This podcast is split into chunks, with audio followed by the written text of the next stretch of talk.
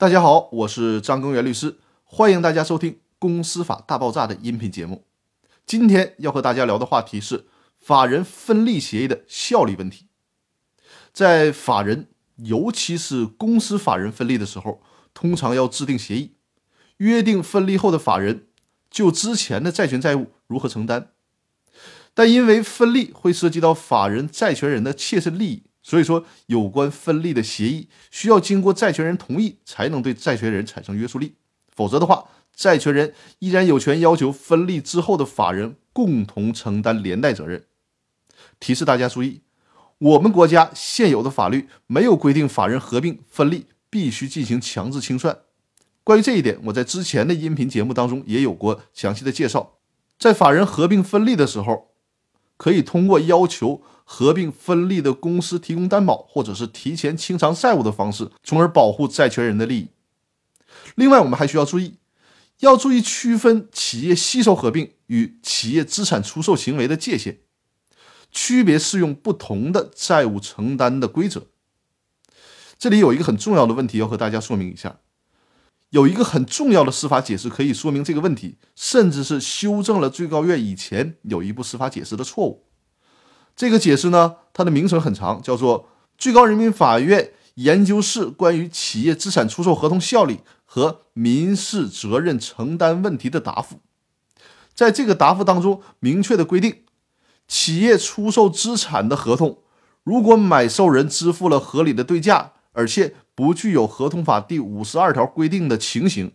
人民法院应当认定出售合同有效。企业出售资产行为不适用最高人民法院关于审理与企业改制相关的民事纠纷案件若干问题的规定。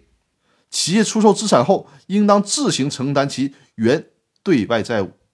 同时，最高人民法院二零一五民提字第二零七号民事判决。也对此问题专门予以了重审。那为什么有以上的答复和最高院的重审呢？因为在二零零三年的时候，最高人民法院曾经做出了一个规定，就是《最高人民法院关于审理与企业改制相关的民事纠纷案件若干问题的规定》。在这里呢，曾经做出了一个非常有争议性的司法解释，就是第七条。第七条的内容是。企业以其优质财产与他人组建新公司，而将债务留在原企业，债权人以新设公司和原企业作为共同被告提起诉讼，主张债权的，新设公司应当在所接收的财产范围内与原企业共同承担连带责任。就是这句话有最大的争议，就是我这个企业把优质资产投给新的公司了。新设立的公司应当在接收财产范围内与原企业承担连带责任。那研究公司法的人都知道，这样的解释是非常不正确的。刘俊海教授在他的《现代公司法》当中也曾经专门批驳过这个观点。那么很庆幸的是，最高人民法院研究室关于企业资产出售合同效力和民事责任承担问题的答复当中修复了这一问题。我们再来回看一下这个答复，因为非常重要。这个答复当中规定。企业出售资产的时候，只要支付了合理的对价，而且呢没有合同法当中规定的合同无效情形的，那么这种出售行为是有效的。而且最重要的是，企业出售资产之后，企业只承担自己的债务，接收这些资产的新的企业不必和原来的企业承担连带责任。这一修改是非常非常重要的，也就是说，修改了二零零三年的。最高人民法院关于审理企业改制相关民事纠纷案件若干问题规定当中那一个可以说是公司法上的理解错误，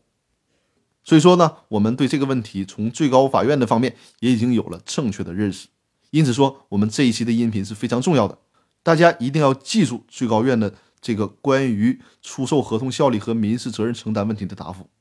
那好，那我们今天的分享就到这里，我们明天继续，谢谢大家。